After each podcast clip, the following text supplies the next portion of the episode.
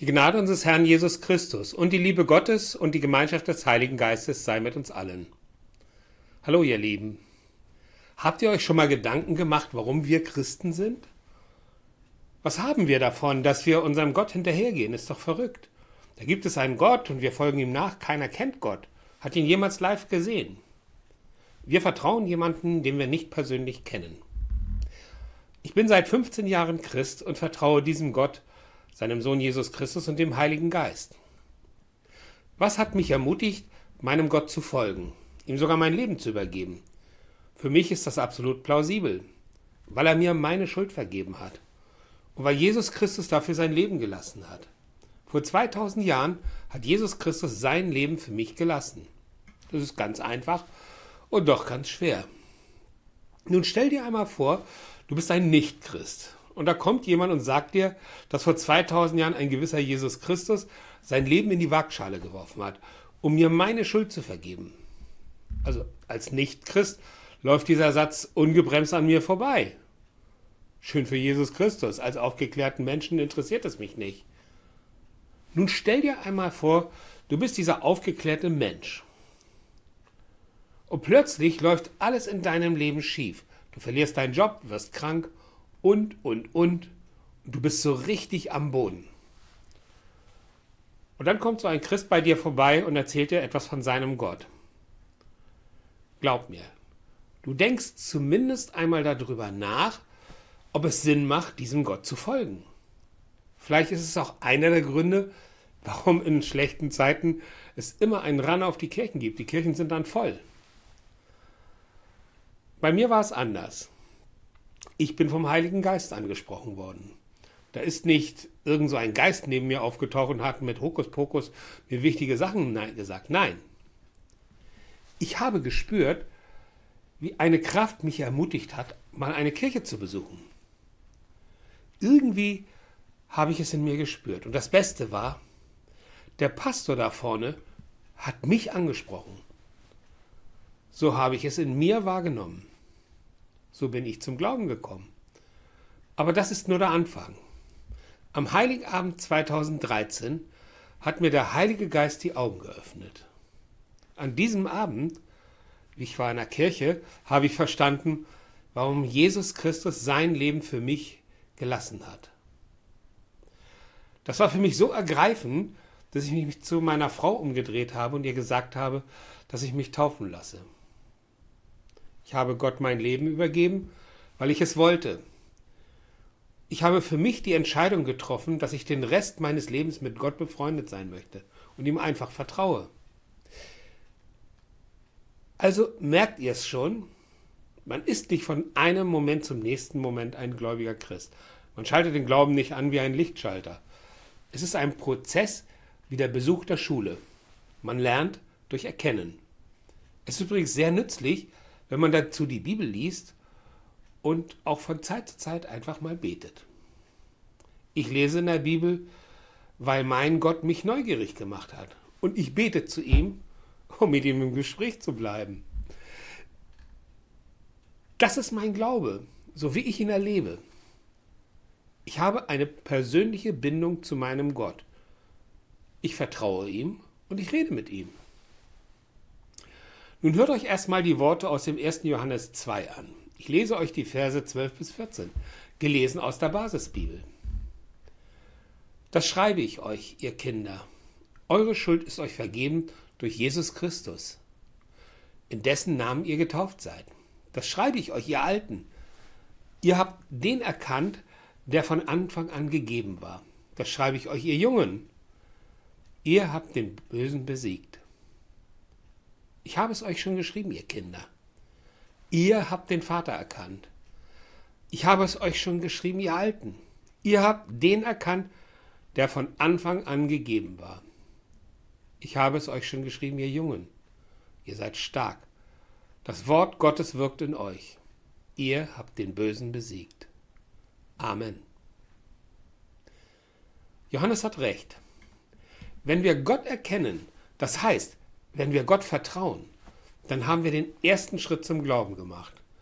Ich glaube, dass damit schon alles anfängt. Habt keine Angst, euch auf unseren Gott einzulassen. er tut uns nichts. Kommen wir mal zum nächsten Schritt. Was habe ich davon, wenn ich meinem Gott folge? Das hat, glaube ich, etwas mit dem Sozialverhalten zu tun. Es hat etwas mit dem Umgang mit anderen Menschen zu tun. Ich nenne es, wir werden weicher. Wir gehen mit unserer Umwelt sanfter um. Wir versuchen mehr Verständnis für die Bedürfnisse der anderen zu entwickeln. Und das ist genau das, was zu uns zurückkommt. Die Menschen gehen auch netter mit uns um. Man könnte auch sagen, der Glaube verändert den Menschen zum Guten. Du kannst es auch schon gerne einmal ausprobieren. Wenn du in eine Stresssituation kommst, dann beharre nicht auf deinem Recht, sondern zeige dem anderen deinen guten Willen. Und du wirst sehen, es trägt Früchte. Merkst du, wie es in dir wirkt? Christsein ist nicht nur der Glaube. Es ist auch eine Grundeinstellung, wie du dein Leben führen möchtest. Du hast immer die Wahl zu einem positiven oder einem negativen Verhalten.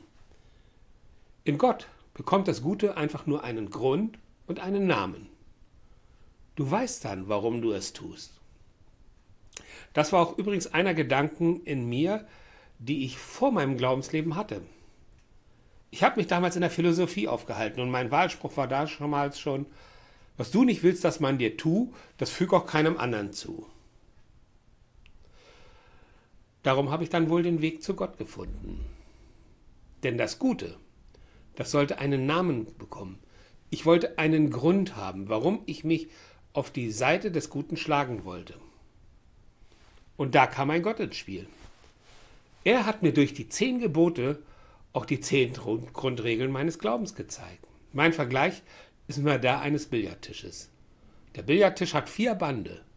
Das sind die zehn Gebote.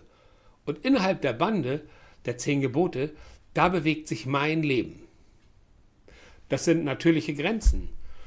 Seit ich Gott und den zehn Geboten folge, lebe ich in Frieden. Ich nenne es den tiefen inneren göttlichen Frieden. Dieser Frieden ist der Mittelpunkt in meinem Leben. Ich ruhe in mir. Das kannst du auch haben. Hab nur ein wenig Vertrauen in unseren Gott. Besuch mal einen Gottesdienst und lass dich auf die Menschen ein, denen du begegnest. Ach ja, ich habe für mich festgestellt, dass man auch schon zwei bis drei Gemeinden besucht, bis man das innere Gefühl von zu Hause hat. Genauso wie wir Menschen alle unterschiedlich sind, genauso ist es auch mit den Gemeinden. Aber ich bin mir sicher, dass der Heilige Geist dich hier führen wird. Wenn du ein gutes Gefühl hast, dann bist du mit Sicherheit am richtigen Platz. Und nun kommt die Phase des Lernens. Sei dir nicht zu schade zu fragen. Ich persönlich bin den Weg über den Pastor gegangen. Der kennt seine Schäfchen am besten und alles andere wird geschehen. Jetzt komme ich einmal zu dir selbst. Ich habe eine Bindung zu meinem Herrn aufgebaut. Ich habe mit und zu ihm gebetet.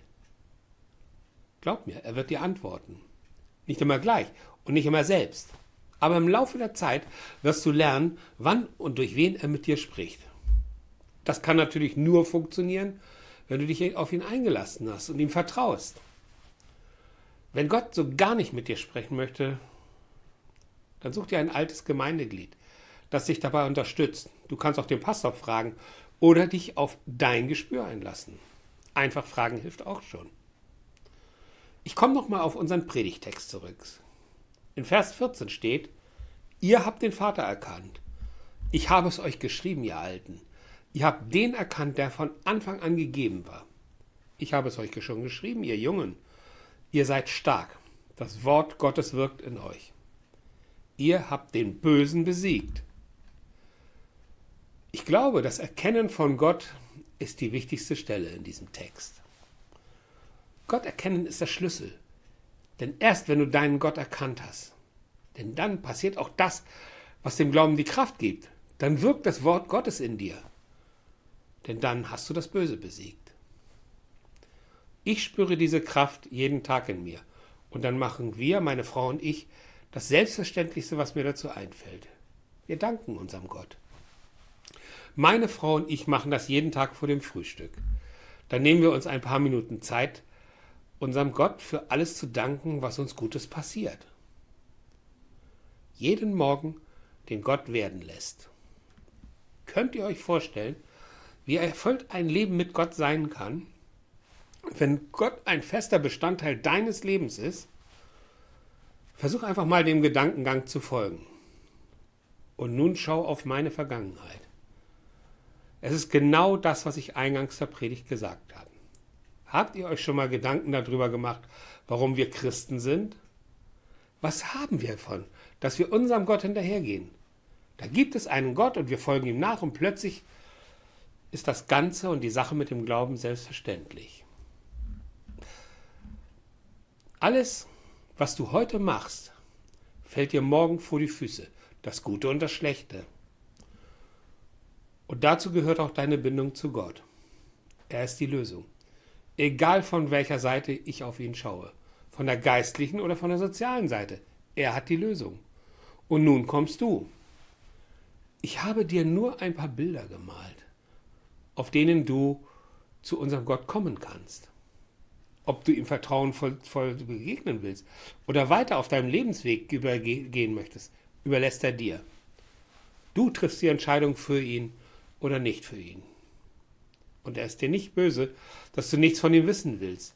Aber wenn du ihm folgst, dann bist du ein Kind von ihm und hast auch Anspruch auf einen Platz im Reich Gottes. So hat er es versprochen. Mal ganz ehrlich, wenn alles so kommt, wie er es uns versprochen hat, dann bist du der Gewinner. Solltest du aber recht haben und bist nach dem Tod nur Kompost, kann dir ja nichts passieren, du merkst es ja nicht. Und selbst das ist logisch. Und noch einer. Wenn du dein ganzes Leben mit Gott verbracht hast, hat er dich schon zu Lebzeiten durch jede böse Situation getragen. Also, ist der ganze christliche Glauben nichts Schlimmes. Du bist immer der Gewinner. Und wenn du jetzt eine Eintrittskarte in das Reich Gottes lösen möchtest, dann nur zu und vertrau ihm. Und der erste Schritt ist ganz einfach. Denn der Himmel ist nicht leer und Gott ist nur ein Gebet weit entfernt. Amen.